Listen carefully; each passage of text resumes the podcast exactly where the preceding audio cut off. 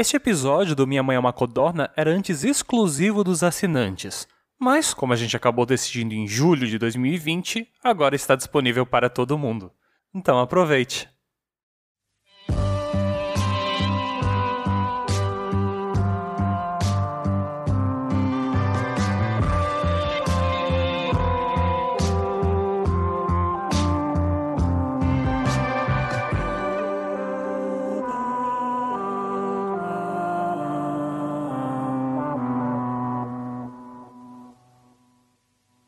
Sou péssimo com ditados populares. Tenho dificuldade de entender e de decorar cada palavra daquele contexto motivacional.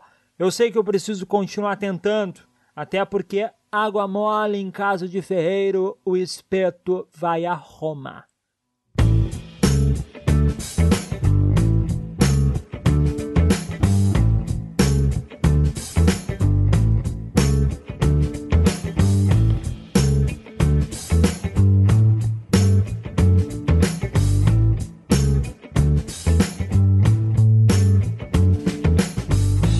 Estamos começando mais um Codorna Cast aqui no Minha Mãe é uma Codorna. Marcelo, eu me apoio a esse nome. Não é Codorna Cast. Eu, eu, eu, elimino o cast de todos os nomes de podcast do planeta e explode o planeta. Não vai passar, não passarão. Está começando Minha Mãe é uma Codorna. Para você que gosta de Codorna, para você que gosta da sua mãe, dê um abraço na sua Codorna esta manhã. Eu sou Marcelo Zaniolo e eu sei qual é o nome do meu programa. Beleza, eu sou Luiz Beber e hoje nós temos aqui o Lucas, que não é o Lucas, mas é o Lucas. Lucas. Bom dia, cara. Bom dia, eu sou o Lucas, até onde eu sei, né? É, é porque nós temos um Lucas que está em, em viagem já? Acho que sim, né? No momento que o ouvinte escuta isso, todos os Lucas estão em viagem. Está em viagem. Na verdade, o Lucas deve estar esperando há três dias para fazer o embarque no aeroporto, o check-in e tal. Então, o, o, o, Lucas oficial não está, mas um outro Lucas tão bom quanto está presente. Lucas Mota, bem-vindo, cara. Valeu, obrigado, gente. Tamo aqui, vamos ver qual é que é. Se apresente pro nosso ouvinte, faça o seu jabá, por favor. Ah, beleza. Eu sou o Lucas Mota, me apresento sempre como suposto escritor. Você pode dizer que tudo é suposto, né, Lucas? Tudo é. É suposto, é tudo suposto mesmo. Porque a, até o momento que você diz que você é escritor pro ouvinte, você pode ser qualquer coisa. Qualquer coisa, exatamente. Você pode dizer, inclusive, eu sou Lucas Mota, eu sou um bom escritor, eu sou o melhor escritor do Brasil. E, tipo, a gente também vai ter que supor isso só porque você nos disse. Exatamente, exatamente, só que, eu, só que eu não vou supor isso. No caso, temos hoje aqui a companhia de Lucas Mota, o melhor escritor do Brasil. não. Lucas, Lucas, relaxa, bem-vindo, cara. Minha mãe é uma codorna. Valeu. Aperte o cinto que é daí pra baixo, cara. Tá certo, obrigado. Pra cima, porque é o melhor escritor do Brasil, Marcelo. A gente não estaria ninguém melhor que Lucas Mota. Tá, verdade, verdade. Mas, Beber, deixa o Lucas fazer o jabá dele, cara. tá bom. Então, gente, eu não concordo com essa ideia de que eu sou o melhor escritor do Brasil. Talvez eu não seja nem o da minha rua, mas. É o autor é... mais humilde do Brasil. Não sei, não sei também. Então, você pode descobrir por conta própria lá no supostoescritor.com. Lá tem tudo que você quiser saber sobre mim, informação de, dos últimos livros aí que eu lancei, tem podcast lá também, tem vídeo, enfim, é, a, a bagunça toda você vai encontrar por lá para não ficar tomando o tempo de vocês demais aqui, supostoescritor.com. Vamos falar do seu podcast, Lucas, que, que é podcast, então a gente fala de outros podcasts. Qual é o nome do, do jovem? Então, o meu podcast chama Suposta Leitura. Eu, há um tempo atrás, eu gravava ele sozinho, toda semana falando sobre um livro diferente de literatura, né? De uns tempos para cá ele sofreu um remake. Então, quando esse podcast aqui for pro ar, o remake já vai ter sido publicado, porque ele vai começar semana que vem, em relação à gravação aqui que a gente tá fazendo, né? Mas quando os, os ouvintes estiverem ouvindo a gente aí, já vai estar disponível o novo Suposta Leitura, onde eu não falo mais sozinho, graças a Deus. Tem outra pessoa para deixar o podcast mais interessante. Também sobre literatura, também falando sobre livros e outras coisas do universo literário em geral. Recomende episódios aí. Você já fez episódios sobre o quê? Enquanto eu tento acessar aqui no que me sobrou de teclado, porque eu tô com as mãos trincando entre o meu microfone e meu lanche. não, claro, deixa eu abrir aqui a minha pasta de gravações pra eu não falar besteira. Cara, eu adoro a sinceridade do Beber. Olha, Laranja Mecânica. Então, esse, esse daí, cara, o Laranja Mecânica, é quando as pessoas forem lá, não vai estar tá mais lá, porque eu vou apagar os antigos, tá ligado? Bom, muito não bom. Não faça isso. É porque os antigos, assim, os temas são bons, mas é que eu, eu acho que ele não tem um timing legal, porque sou só eu falando, entendeu? Eu acho que os novos são mais legais. Até o Marcelo teve a coragem de deixar os livrocasts antigos no ar, tá? Cara, deixei, deixei. Eu não, eu não, não me orgulho disso, eu não gosto de falar em público sobre isso, mas vocês estão lá. Então eu te entendo, Lucas, eu te entendo. Mas o, mas o livrocast é legal, cara. O livrocast é bom. Mas aceito que seu podcast é bom também. Você é o melhor escritor do Brasil, cara. É óbvio que seu podcast é ótimo. Caramba, os caras estão delirando mesmo, forte aqui, né? Mas beleza. É, o que eu posso dizer é que com certeza vai ter, você vai encontrar episódios lá sobre os 100 anos de solidão, Hibisco Roxo, você vai encontrar os Dias da Peste do Fábio, Fábio Fernandes, a gente falou lá também, e outras coisas mais aí. Fábio Fernandes é um bom nome de super-herói. Fábio Fernandes é Tem aquela regra de ter dois nomes com a mesma letra, né? Tipo Marcelo Mercedes, Ma- Macedo, Lucas, sei lá, Lucas Lima. Lima. Luiz. Inclusive tem o Lucas Lima, né? Tem, tem, tem, tem mais de um, inclusive. Mas, ô, ô, Lucas, cara, é muito estranho falar com o Lucas que não é o Lucas, mas é o Lucas. Ô, Lucas, é. Eu. Pra, pra encerrar o quadro da, de abertura rapidinho, cara, eu queria que tu indicar, falasse os teus livros, ou de pelo menos um deles, pra gente saber o que, que tu escreve, que tipo de literatura que tu, que tu proporciona para nossas pupilas. Íris, enfim. E também eu queria pra todo mundo depois falar rapidamente um livro de cabeceira, o que está lendo no momento. Cara, o que eu tô lendo no momento é o Duna, que faz muito tempo que eu queria ler, assim, e, e, enfim, tô gostando pra caramba, assim. Normalmente eu leio muito rápido, eu gosto de, de ler numa sentada só os livros, mas esse livro aqui, ele, ele causou um efeito contrário em mim, eu tô, eu tô apreciando ele, eu tô lendo devagarinho, porque eu, eu tô realmente curtindo a leitura acima da média do que eu costumo ler, sabe? Pra falar dos, dos meus livros aí, eu vou falar do que eu lancei mais recentemente, que é o Boas Meninas Não Fazem Perguntas. Lancei via Catarse, né? Ou, ou talvez o pessoal tenha ouvido eu falar, porque eu fiz tanto spam desse negócio aí enquanto eu tava divulgando. Mas é, um, é uma distopia, cara. Ficção científica também. Se imagina um futuro onde as mulheres são vendidas em lojas. Assim, é um, é, é um livro meio que criticando violência de gênero e discriminação e misoginia e etc, né? Mas enfim, é isso aí. É, esse é o livro mais recente que eu lancei. Se- lá no mesmo endereço que eu falei, supostoescritor.com, tem mais informações sobre ele. Até o momento de tudo que eu escrevi assim, é o que eu mais gosto, porque é o mais recente. Até eu escrever um novo, daí eu vou gostar mais do novo, né? Mas tá, depois, depois eu, eu tenho uma perguntinha sobre gostar do livro que você está escrevendo, mas eu guardo pra depois. Tema do podcast que você escuta hoje, o tema dessa codorna é, obviamente, qual é o livro favorito que você mesmo escritor. Então, é, é um, um podcast só pra escritores. Tipo, se você é escritor de pelo menos 14 livros, Aí você pode, você pode participar. e se não gostou, mande críticas para aquele lugar, arroba codornacast, isso é A-Q-U-E-L-E-L-U-G-A-R, arroba codornacast.com. Codornacast é o nosso site, mas não é o nome deste recinto. Explica isso, né, cara? É complicado. Ô, Beber, o que que tu tá lendo, cara? No momento eu estou lendo Zelda Breath of the Wild. Hum, que Excelente. chique, que chique. Excelente livro. Eu, eu queria elogiar, eu queria elogiar Duna e queria dizer que o livro do, do Lucas está no meu Kindle, então em breve será lido. Eu estou lendo no momento Exorcismos, Amores e uma Dose de Blues que eu comprei na Bienal, do Eric Novello. Vamos então para o próximo bloco.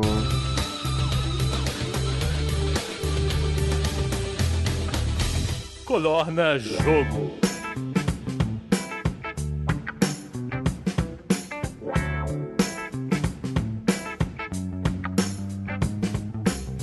Codorna Jogo.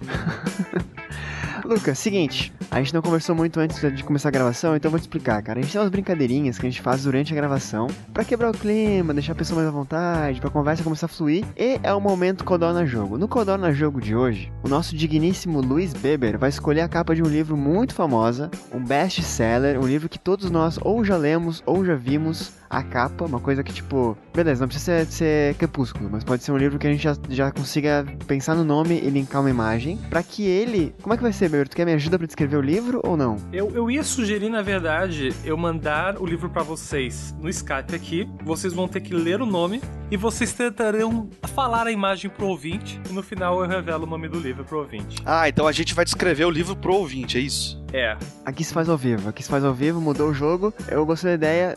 Beber, manda o link. A gente não pode falar nem autor nem nome, é isso? Do, do livro. É, então eu abri aqui os mais vendidos da não do da Wikipédia e aí eu fui só nos livros com mais de 100 milhões de cópias, né? Porque assim, se tem que ser um livro fácil, tem que ser um livro fácil. É de Lucas Mota pra cima, então. Não, Lucas Lucas Mota não vende isso porque não existe 100 milhões de brasileiros ainda, né? Cara. O Brasil deve ter o quê? Como assim, cara? 14 milhões de pessoas.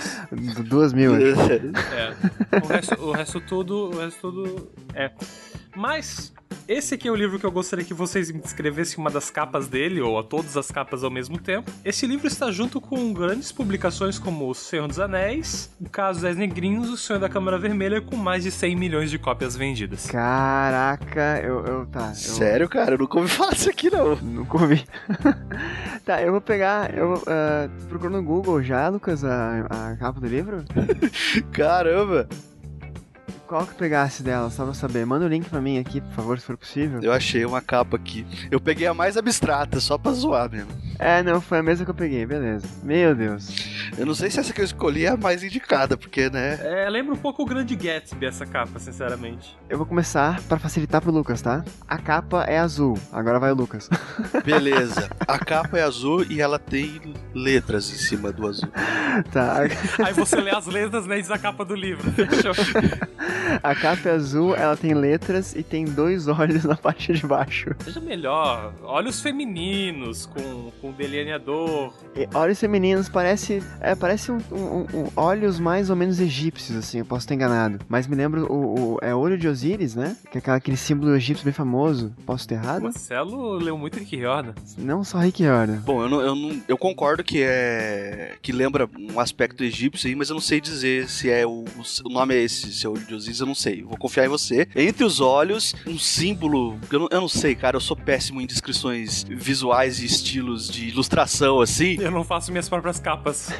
É, tem um símbolo entre os olhos, na, no que seria a altura da testa da pessoa, um que me lembra uma chama, um, um fogo, assim, só que tá estilizado, entendeu? É como se o fogo estivesse queimando e daí ele vai subindo, à medida que vai subindo, vai ficando mais fino o traço e chega nas letras que chegam no nome do livro. Ao redor disso, cara, como é que eu vou descrever isso? Alguém me ajuda. Tem muitos riscos, a maioria deles parecem ondulações Pictogramas. pictogramas. Eu vou, eu vou falar ondulações que eu gostei mais. É, mas não são ondulações na horizontal, mas sim na vertical. Então, eu não sei, parecem tipo fios de cabelo, talvez. Tudo isso que a gente descreveu aqui tá dentro de um, de um retângulo Importante. que, que faz uma margem na capa do livro. Ah, O livro tem uma margem que nessa margem não existe nenhum desenho. Eu não sei mais pra onde ir com isso. E tem, tem, tem dois, a- além desses traços todos dos olhos, da chama, do, do retângulo e do, da- das ondulações na vertical, tem dois tipos de desenho bem recorrentes, que parecem o rabo de um cavalo marinho e parece uma concha. Eu acho que faz sentido, né? Ou tô, Cara, ou tô vendo coisa. não, pra gente que tá vendo, pra gente que tá vendo o negócio da frente faz todo sentido. Pros ouvintes aí, eu acho que estão malucos. E aí, ouvinte, o que você acha que é? Faça seu chute aí, vamos vamos dar alguns segundos pra você chutar.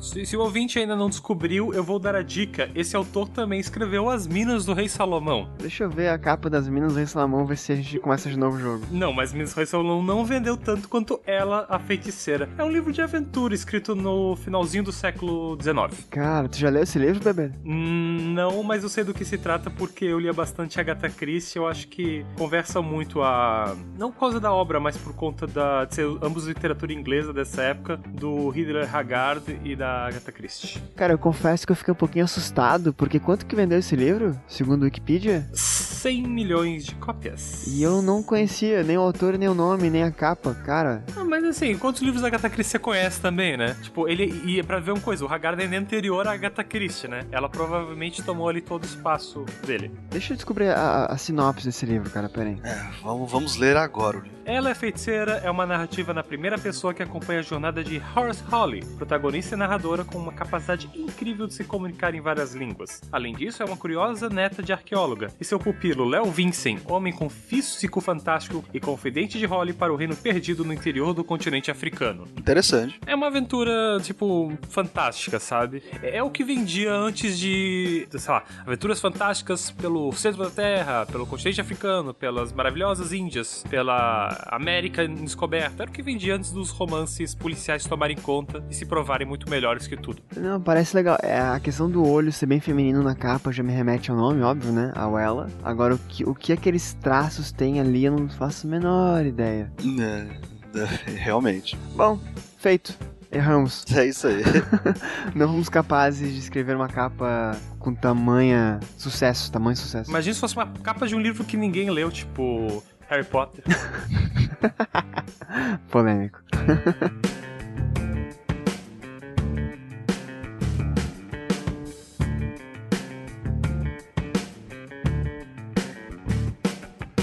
Criar um mundo hostil e jogar personagens dentro do cenário ou criar os personagens e desenvolver o mundo ao seu redor. Monstros, Jornada do Herói, Mocinha que salva o mocinho. Sejam séries, trilogias, livros solo ou introduções de episódio, descobrimos que na verdade todo autor precisa de certa dose de autoajuda. Bom, querido ouvinte, o tema de hoje é como escrever um livro, por isso que o nosso querido Lucas Mota está aqui hoje, e eu queria começar com uma conversinha, uma pergunta bem fácil. Lucas, como que se escreve um livro? Rapaz, existem, assim, a gente, a gente pode conversar sobre isso, é um assunto que eu adoro, na verdade, cara. É, existem várias maneiras. Você primeiro compra um computador, É, exatamente. aí você procura assim Ghostwriter Aham. no Google. Aí paga. Aí você procura um bom ghostwriter que não vai dar muito na língua dos dentes. No meu caso seria isso, porque eu não sou escritor. Você, você é ghostwriter, Lucas? Não, não sou ghostwriter. Então, então não dá pra mandar e-mail pro Lucas, pessoal. Tá certo.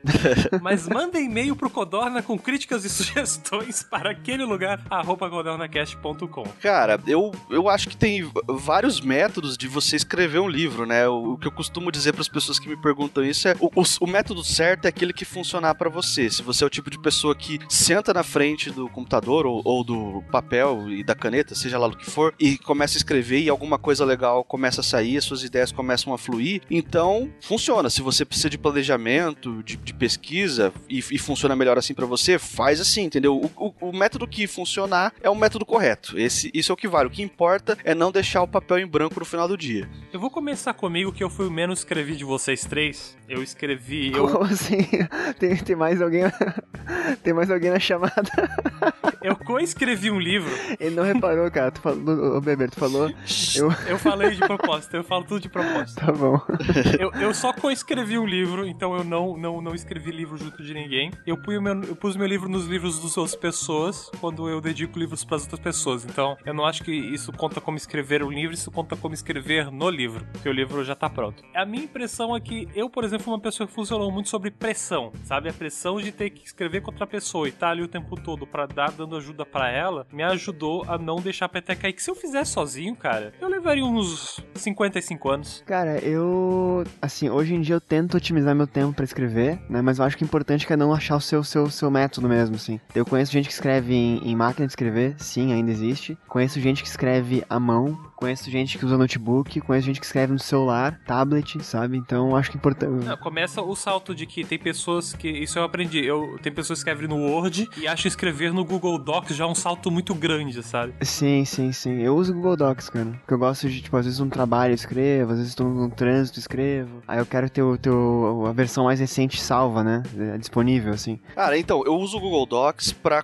para textos pequenos ou textos que eu preciso muito rápido compartilhar com as pessoas. Por exemplo, pauta de podcast, o Google Docs resolve a vida. Postagens para blog eu costumo fazer no Google Docs, enfim, porque é um texto mais curto. Mas os textos mais longos, contos, livros e, enfim, coisas que eu escrevo maiores, eu uso o e é para mim é imbatível, é o meu favorito do coração, eu uso o Scrivener, cara. Não sei se você conhece. Scrivener. Tem muita gente que usa isso, né? Como é que ele funciona, cara? O Scrivener, ele é um, é um programa voltado para escrita e, e qualquer tipo de escrita, tá? Não precisa ser só, ah, vou escrever um livro. Você pode usar o Scrivener. Escrever um tweet. É, assim, o, o tweet eu não sei se talvez o empenho seja muito grande para você abrir o Scrivener para escrever um tweet, mas, mas o que eu quero dizer é assim, ele comporta modelos de qualquer tipo de roteiro, peça de teatro, ensaio, livro de receita, se você quiser escrever também, entende? Qual- qualquer coisa que você queira escrever, queira produzir, ele tem modelos e, e ele é customizável para te ajudar nisso. Mas ele não é gratuito, né? Não é gratuito,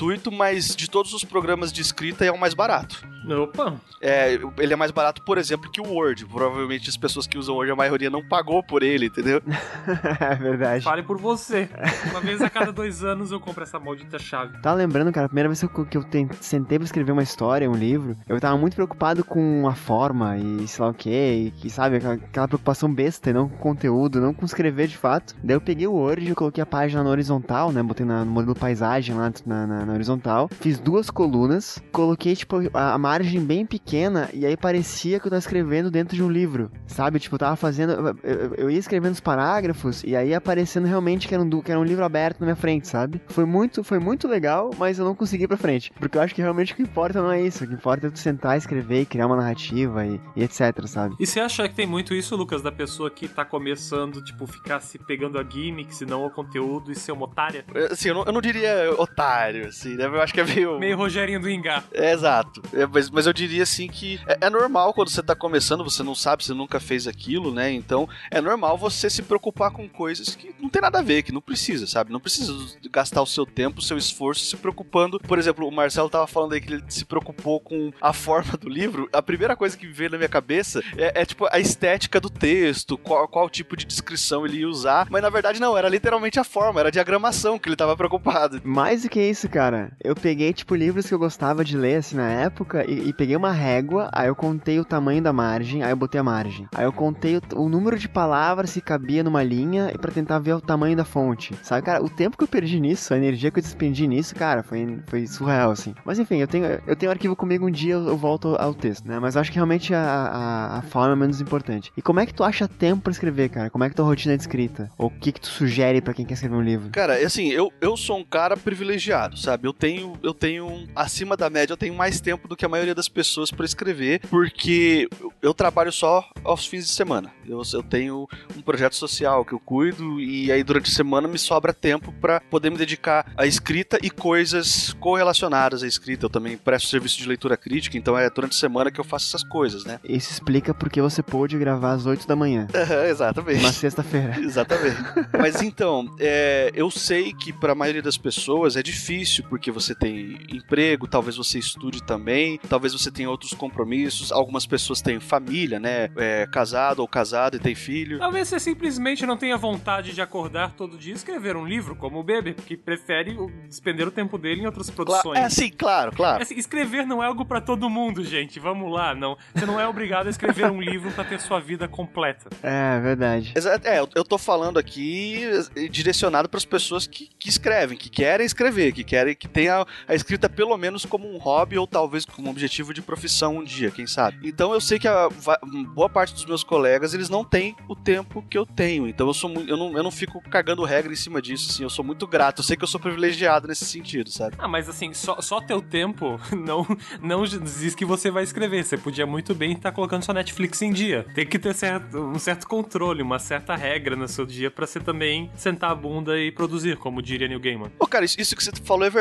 mesmo, porque no começo eu tinha mais dificuldade, assim, de pegar ritmo, sabe? De, de conseguir produzir mesmo tendo tempo. E eu levei um tempo até conseguir desenvolver. Então eu, eu já percebi que quando eu escrevo, a maior parte das, das vezes eu escrevo de manhã, na parte da manhã, e de tarde eu faço alguma pesquisa, alguma coisa relacionada, assim, né? Então, então vocês me desmintam, existe hábito de escrita então? Existe, claro. Existe, existe, existe. Eu acho que é mais hábito do que inspiração, cara. Com certeza. Tem dias que eu tenho, lógico que tem momentos, eu acho que o Lucas concorda comigo, que a gente tem insights, ideias muito boas, e é bom ter um, um local para anotar, seja o celular, seja um bloco de notas, um, um bloquinho de papel mesmo, né? Ou, ou o Drive que seja, da, do Google. Mas eu acho que mesmo tendo insights assim, cara, tem que ter uma rotina de escrita, senão não sai nada do lugar. E vocês têm a impressão que vocês têm uma rotina, os insights começam a se concentrar mais nesses momentos que vocês centralizaram escrever? O insight pode acontecer a qualquer momento do dia mesmo? Para mim é qualquer momento, em qualquer lugar, não tem padrão. Cara, insight para mim é um pouco diferente, assim. Eu, eu, quando eu tô escrevendo, eu geralmente sei onde eu estou e onde eu quero chegar. Que eu tenho metas, eu trabalho com metas meio que diárias, assim, sabe? Senão eu também não consigo. Uh, eu não tenho motivação para sentar e escrever. Se eu pensar, tipo, ah, cara, eu tenho que escrever 40 mil palavras. Nossa, parece inatingível, né? Aí se eu penso, tenho que escrever mil palavras, aí beleza, eu, eu consigo chegar em mil hoje. Então. É que sobre insights, assim, a minha experiência é que, assim,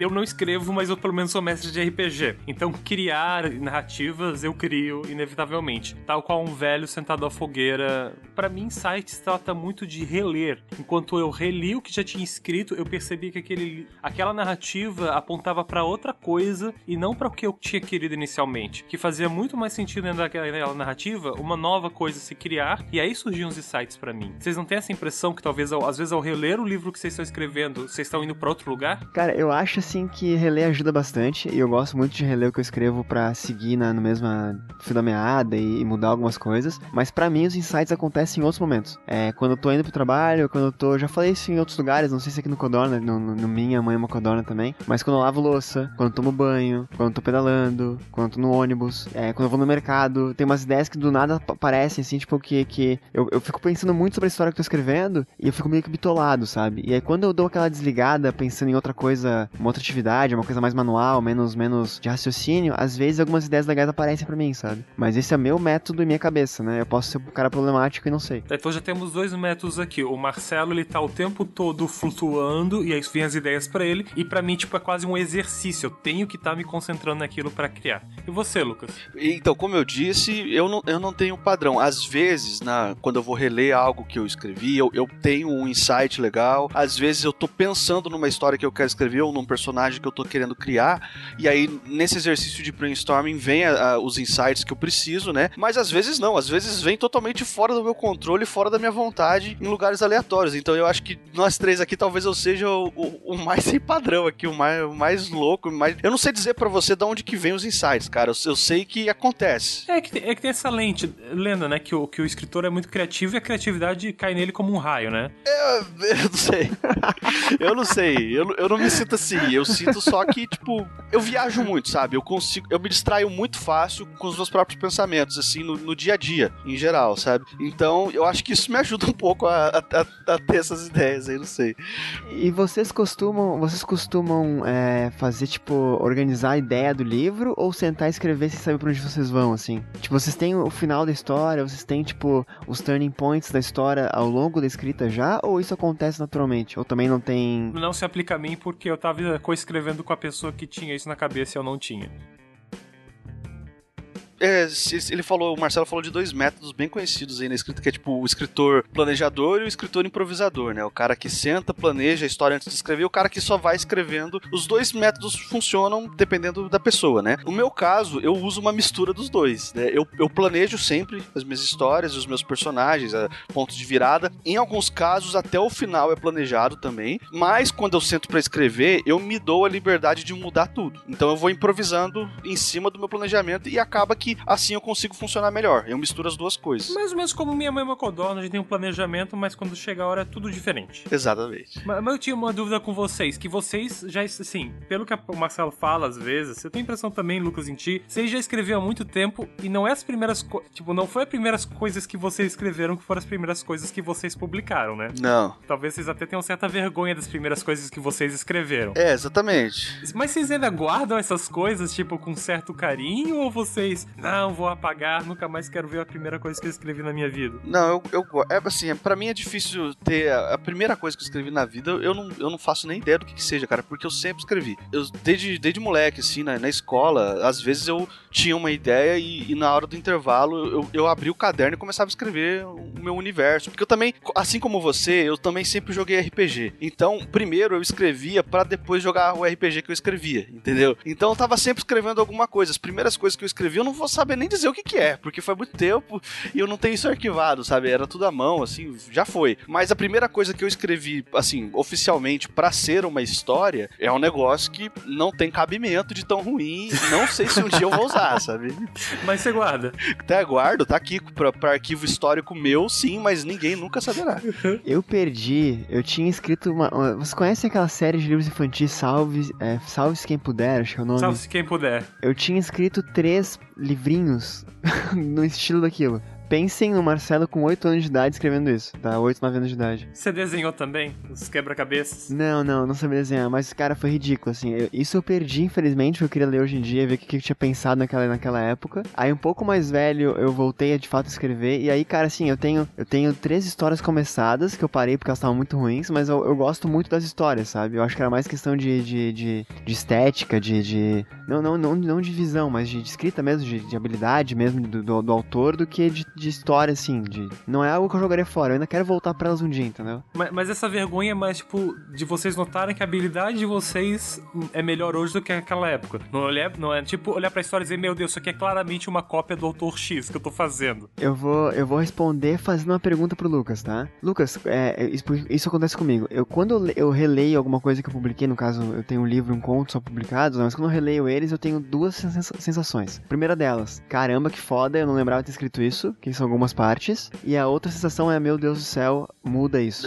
e aí, aí, em coisa publicada minha ainda, sabe? Então, tu tem esse tipo de, de sentimentos também, cara? Eu não só tenho, como eu não releio nada depois de publicado. Ah, esperto. Não. Esperto. Quem, quem falava bastante disso era o, o Gabo, né? O Gabriel Garcia Marques. Ele, ele falava que não relia nada dele depois de publicado, porque senão ele ia querer reescrever tudo e não ia conseguir produzir mais nada. Então. Mas nada que o Gabo fala tu pode acreditar. Você, você lembra das histórias dele? Tipo, ele, os amigos dele perguntavam, Gabo, o que tu tá escrevendo? Ele contava uma história totalmente diferente do que quando chegava e o livro realmente era, sabe? Tipo, não se confia no que o Gabo disse. É, pode ser, por esse lado pode ser, mas eu, eu me identifico com esse sentimento dele. Quando o meu primeiro livro, que eu publiquei independente na, na Amazon, né, chama Todos os Mentirosos, acho que eu não falei dele no começo, né? Não, mas eu conheço, eu conheço. Você conhece, né? Enfim, Todos os Mentirosos chama. Eu fui reler ele um tempo atrás, assim, e, e, e eu tive essa mistura de sensações que o Marcelo falou aí. Algumas partes eu falei, poxa, que legal, cara, que, eu, que naquela época eu já consegui fazer isso aqui, mas teve algumas outras partes que eu li e falei, meu Deus, eu acho que hoje eu, eu faria diferente isso aqui. Aí aí, pra não ficar me torturando muito,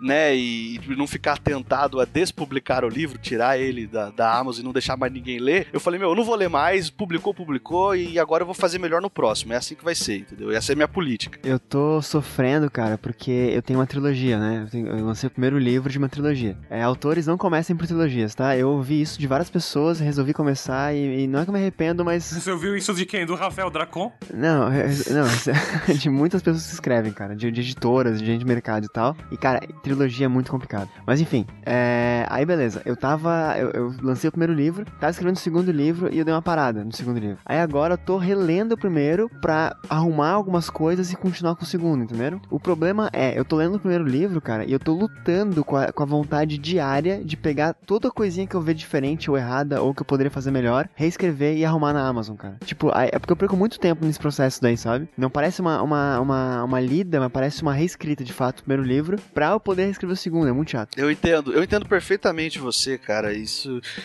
Tem até uma frase do Fábio Abu também, autor brasileiro aí, que eu gosto muito, que ele fala que, meu, faz melhor no próximo, sabe? Se você for ficar se, se matando aí, você fica preso a você mesmo. E, e, e assim, cara, a, a, gente acaba ficando muito autocrítico porque a gente vai evoluindo, a gente vai aprendendo coisas novas, a gente vai lendo coisas novas e, e vai mudando um pouco a nossa cabeça. Então não, não quer dizer necessariamente que a gente fez antes não vale e, e, e, não presta. A gente só tá numa vibe um pouco diferente do que a gente tava na hora que a gente escreveu. Porque eu, eu vejo, cara, essa semana mesmo, alguns leitores novos que leram esse, esse livro que eu citei agora, esse primeiro, Todos os Mentirosos, e vieram falar comigo, assim, felizes, porque tinham gostado pra caramba e que a experiência deles tinha sido super positiva lendo o livro. E eu fiquei pensando, pô, então talvez, né, tenho, tem que encontrar um equilíbrio aí, né, cara? Porque o livro tá fazendo bem para algumas pessoas, então eu não posso diminuir a experiência dessas pessoas dizer que não vale nada, né? Então eu, talvez eu esteja numa vibe diferente. Isso conta também, né? Cara, aí tu falou lá na introdução, recuperando a pergunta que eu deixei aqui, a, engavetada aqui, que o teu último livro é sempre o que tu mais gosta teu. Cara, tu por acaso, no momento da escrita, porque faz parte de escrever um livro isso, tu começa a. Não é odiar, mas começa a ter, tipo, um sentimento negativo com a tua obra. Tipo, não aguento mais isso aqui, não, não aguento mais escrever, não aguento mais ler, não aguento mais criar, ou não? Cara, o, o sentimento negativo que eu tenho enquanto eu tô escrevendo um livro é só o de cansaço. Chega um ponto que eu. Porque eu reescrevo muito, né?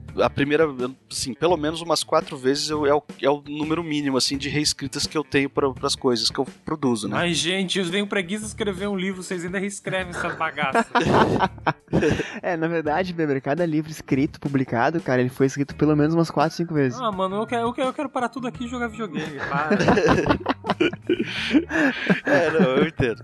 Mas quatro vezes, Lucas. Pois é, então, e quando eu, quando eu tô lá da metade pro final desse processo todo, eu já tô cansado, um, um pouco cansado, um pouco exausto dessa história e quero começar outra, quero fazer outra coisa, mas é, é, essa é a única coisa negativa que me vem no meu processo, assim, é a dificuldade, é o cansaço. Às vezes eu já reescrevi ele umas duas vezes e aí de repente eu encontro um negócio que tá incoerente pra caramba no texto, eu preciso consertar vários capítulos para aquilo fazer sentido. Então, esse tipo de cansaço, esse tipo de, de coisa é o que me faz sofrer um pouco, é, é o único sentimento negativo que eu tenho durante o processo. É essa exaustão, assim. Eu perguntei, não quer dizer que eu sinta ódio do meu livro, não. Eu sinto cansaço também, que nem você falou, assim, sabe? Só que eu acho que é importante porque, cara, é, eu acho que muitas pessoas que escrevem escrevem chegam nessa parte do cansaço, tipo, escrever é muito trabalhoso, né? A gente tá falando aqui de dedicação, de empenho, de é, gastar energia, de, de, persistir, né? E a parte, tem uma parte que tu chega, seja no início, no meio, no final do processo, que tu vai cansar, é natural, não quer dizer que tu não acredite na história. Eu acreditava em, em, na, na, no meu livro quando publiquei ele. Tu ainda acredita, Marcelo? Para, é um bom livro. Não, eu acredito, com certeza, tanto que eu vou acabar a trilogia e tô bem confiante com ela. Agora,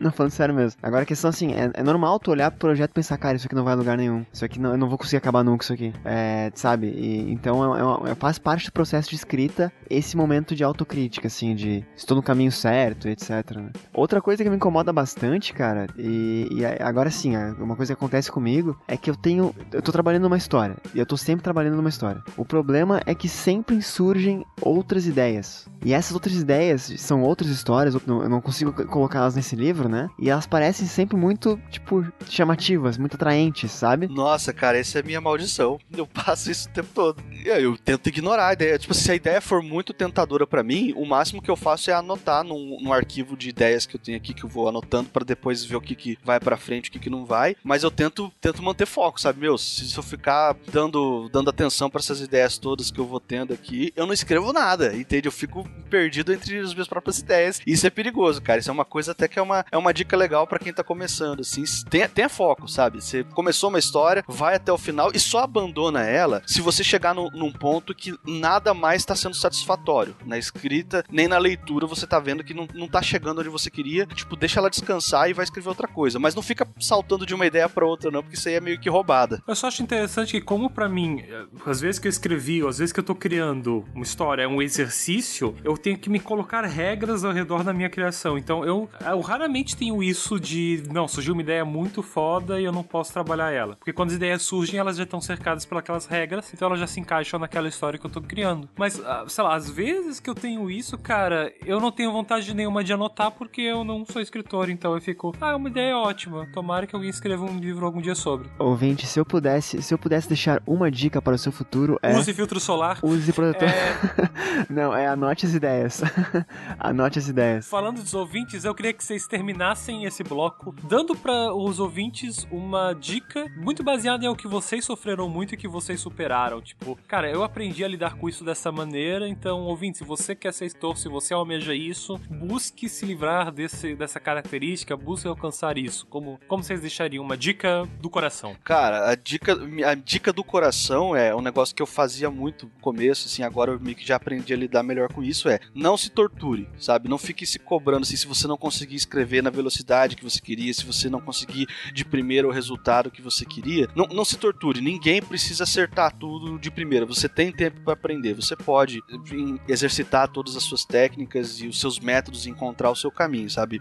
Vai, vai na boa. Tipo, e aí no fim das contas a escrita ela tem que ser prazerosa. Eu defendo essa, essa linha, assim. Você pode ter o seu momento de sofrimento enquanto tá escrevendo, você pode ficar cansado e tal, mas você tem que curtir a parada, sabe? Você tem que, o negócio tem que fazer bem para você de alguma maneira, senão qual que é o ponto de você se dedicar a isso, entende? E tem aquele pensamento também, né, Lucas? Tipo, ah, se vamos supor, o Lucas vai escrever o livro X, o livro A Petecas Coloridas também se chamam Rock and Roll. Mas se tu escrever esse livro hoje ou daqui a um ano, serão livros diferentes. Mas mesmo assim são livros que só você pode escrever. Então talvez dentro do que você está falando é, cara, se o livro não está fluindo, não tem essa cobrança de eu tenho que só trabalhar nesse livro, porque só você pode produzir esse livro ainda será um livro seu daqui a um ano, né? Exatamente, cara. Isso que você falou é perfeito, porque o, o Boas Meninas, esse livro que eu acabei de lançar agora, é exatamente isso. Um tempo atrás ele era um conto que eu escrevi e achei que a ideia era boa, mas tava faltando muita coisa, não tava prestando. Eu guardei, estudei, treinei por alguns anos escrevendo, até eu voltar para ele e falei: não, agora eu posso executar essa história. E foi isso aí, deu certo, sabe? Ficou, até o momento o livro que eu mais gosto. Eu, eu acho, eu acho assim, cara, que, que muito do que tu falou, Lucas, é basicamente também não se comparar com outro autor, né? Eu, eu fiquei muito tempo ouvindo podcast, sigo ouvindo, lendo blogs e dicas de escrita e tal, mas eu me cobrava muito porque, ah, fulano escreve, o Lucas escreve 10 mil palavras por dia. O bêbado escreve 15 mil palavras por dia. E eu não conseguia, sabe? É, eu tenho uma grade de horário bem diferente da de vocês. Eu tenho uma empresa, né? Então eu fico em função da empresa muito tempo durante o meu dia. E eu não consigo parar muitas horas durante o meu dia pra escrever, né? E, cara, eu me frustrava demais. Eu chegava no final do dia com 500 palavras, 400 palavras. Mas para mim isso era, era, era bastante o suficiente. Então eu parei realmente de me comparar. Assim, cara, eu entendo que quem tem mais tempo ou quem tem mais, mais uh, certinho o horário de escrito no seu dia, mas já virou um, um hábito, né? Mais habitual, consiga escrever mais do que eu. Mas para mim é, é melhor escrever 500 palavras por dia do que não escrever nada, entendeu? Então acho que beleza, a gente tem que pegar exemplos, pegar dicas, pegar, enfim, caminhos de quem já, já percorreu esses caminhos, né? Já, já, deu certo, já publicou livros, mas cada um de nós tem a sua rotina, a sua vida e sabe melhor sobre si. Então, não se comparar é uma das coisas que eu, que eu também quero trazer como, como dica. Outra coisa que é muito importante no meu caso é de não ficar o tempo todo relendo o que você já escreveu e tentando consertar. É, eu, eu, tenho, eu tento chegar até o final da história e depois sim eu volto para arrumar capítulo, cortar parágrafo, alinhar algumas ideias, melhorar a descrição. Então, porque é, eu, quando eu comecei a escrever O Templo dos Ventos, eu demorei demais nisso por isso. Eu escrevi o primeiro capítulo, beleza. Aí eu, eu li o primeiro capítulo, escrevi o segundo. Aí eu li o primeiro e o segundo, escrevi o terceiro. Lia e assim ia, sabe? Tipo, uma coisa tipo de começar desde o início sempre. E, cara, aí tu não vai acabar nunca. Aí sim vai ser muito trabalhoso e tu vai ficar, como o Lucas falou antes, dando volta em si mesmo, assim, sabe? Então são as dicas que eu, que eu, que eu deixo aqui pra, pra, como um mero autor independente, para quem quiser escrever um livro e, e, ser feliz. Você vai conseguir. E Lucas, para fechar, qual é o alimento ideal pro autor antes dele escrever? Qual é o lanchinho que o autor tem que fazer antes dele sentar a bunda na cadeira e produzir? No meu caso, pouco manteiga e café, porque eu escrevo de manhã, né? Tomo meu, meu café da manhã e vou escrever. Toma café e escreve. Café é droga, café é legalizado. Exatamente. Gente, vamos para um muito bom recomendo? Vamos. Vamos.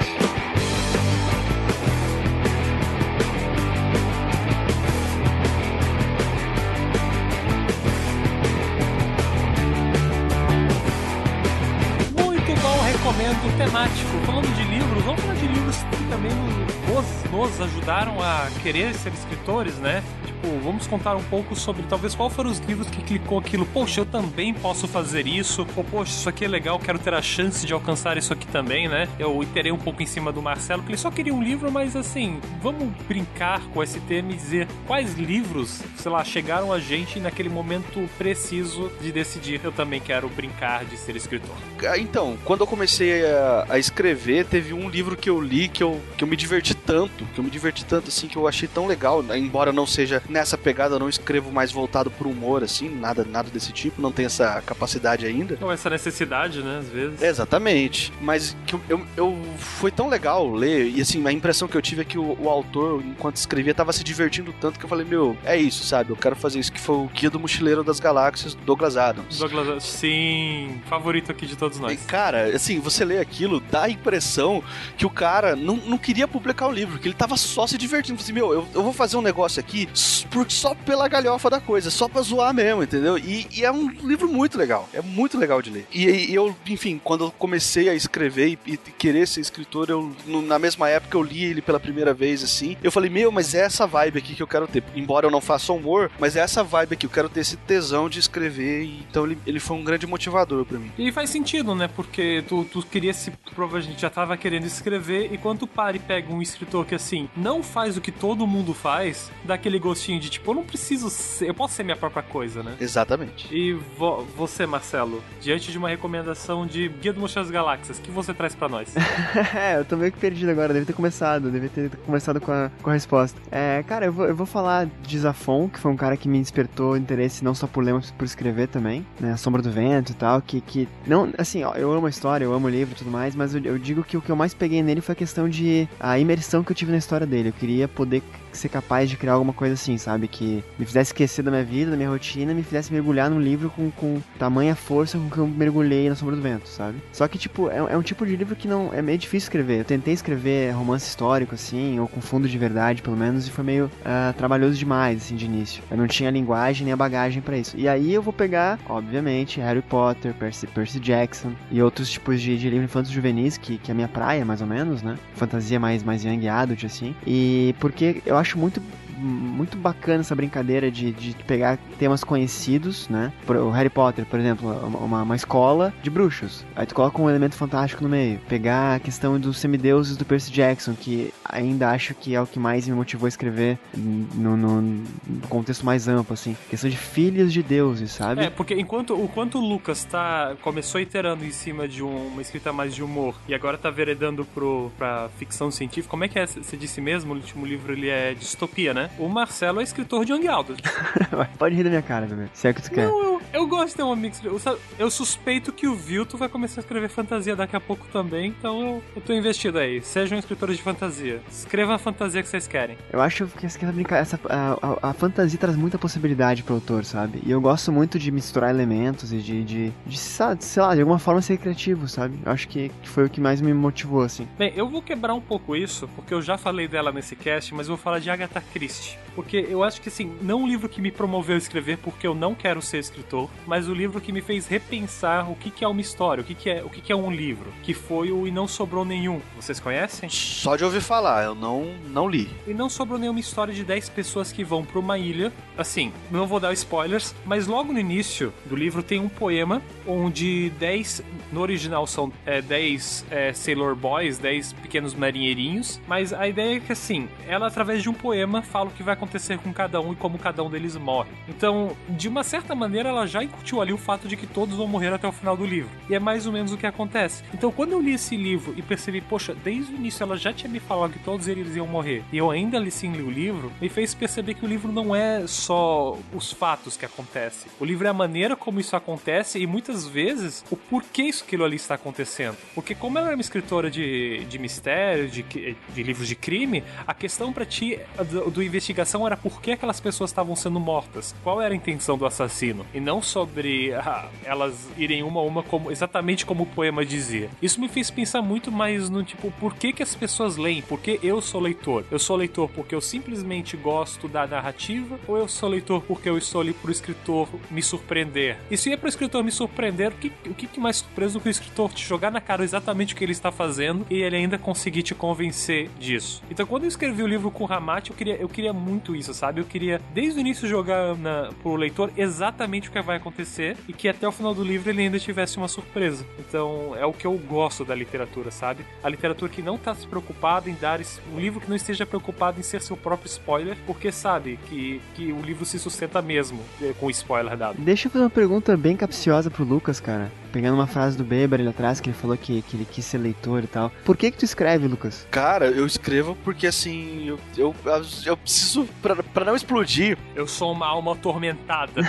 é quase isso pra eu, pra eu não explodir, eu preciso dar vazão às minhas ideias pra algum lugar. Eu preciso fazer alguma coisa com as coisas que estão na minha cabeça. Eu sou um cara muito revoltado, né? Não parece, cara. Não parece. É, não sei. Eu, mas nos meus textos você sempre vai identificar um ou outro elemento, assim, de, de crítica, de raiva, ou só de, tipo assim, de revolta mesmo. Então, é, eu acho que para mim a escrita é meio que uma válvula de escape, assim. É um negócio pra, pra eu poder. É, exatamente, assim. Eu tô exorcizando alguns demônios meus na escrita, sabe? Então, eu, eu escrevo porque porque se eu não escrever, eu acho que vou ficar louco. Entendeu? É, é uma pergunta, eu não tô te julgando, pelo contrário, eu queria saber os teus valores, né? Porque a gente, ninguém, como lá no início do, do, do, cast, né? Ninguém é obrigado a escrever, ninguém. A gente tem que escrever porque a gente gosta, né? E, e, mas eu devolvo a pergunta para você, e você, por que você escreve? Cara, mesmo, a resposta é muito parecida, eu acho, cara. Porque minha cabeça, ela... É um redemoinho de tormentos. Deu uma pausa até. Cara, eu tenho eu tenho muitas ideias abstratas e aleatórias que às vezes se juntam, sabe? E formam coisas que eu gostaria também de extrapolar, assim, pôr pra fora, sabe? Não é porque eu acho que as minhas ideias são melhores que as tuas, ou dos Beber, ou de ninguém. Tanto, tanto porque ninguém escreve melhor que o Lucas Mota, né? Meu Deus. O melhor escritor do mundo. Isso, isso não me representa. Mas, mas eu gosto de... Mas eu gosto de expor isso, sabe? Eu, eu, eu, gosto da possibilidade de expor. E quando a gente consegue terminar uma obra e publicar, pra mim é a coisa mais feliz do mundo, assim. De, de lançar e, e ver gente lendo e comentando, coisas boas ou ruins, enfim. É, eu acho muito positivo isso. E, cara, minha, minha rotina é muito, muito pragmática, assim, muito burocrática, sabe? Então acho que a literatura me permite uma, uma, um escape dessa realidade quadrada, sabe? De um modo que, eu, que me faz mais são, mais saudável. É, enquanto vocês acham que é um tormento não, não, não escrever, para mim é um tormento escrever, né? Então, deixando o ouvinte atormentado, eu gostaria de dar as boas-vindas ao fim de semana dele com uma citação. Beba água, hidrate-se. Pedro Bial.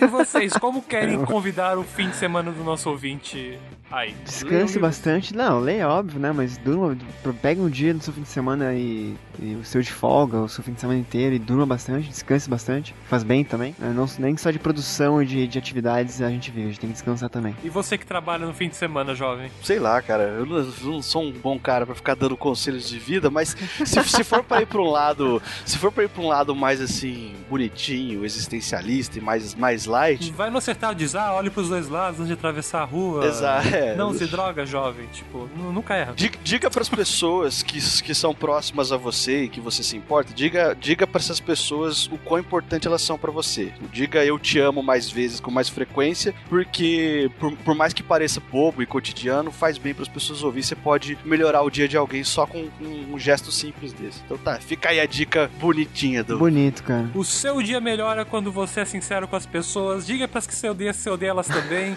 Se liberte das amarras sociais, Aí tira a roupa. É, gente, esse é o Minha Mãe é uma Codorna. Também um fim de semana para vocês. Eu me despeço de Lucas Mota, o nosso Lucas, Lucas desse programa. Eu gostei desse Lucas, cara. Gostei desse Lucas, Lu bebê. Lucas é sempre uma boa pessoa. Um dia a gente pode fazer um programa só com o Lucas, sem nós dois. Você chama três Lucas. Vai ser muito louco. Vamos lá. Cara, prazer te conhecer, Lucas. Obrigadão. Cara, eu que agradeço pelo convite, foi divertido pra caramba e, pô, quando quiser é só chamar que eu volto. E Marcelo, você que está sempre aqui, estará aqui semana que vem. Uh, eu acho engraçado que eu começo como host e tu termina. Então, eu adoro isso. É, eu fico pistola durante o programa e em algum momento eu assumo. Bom fim de semana, pessoal. Tchau. Tchau.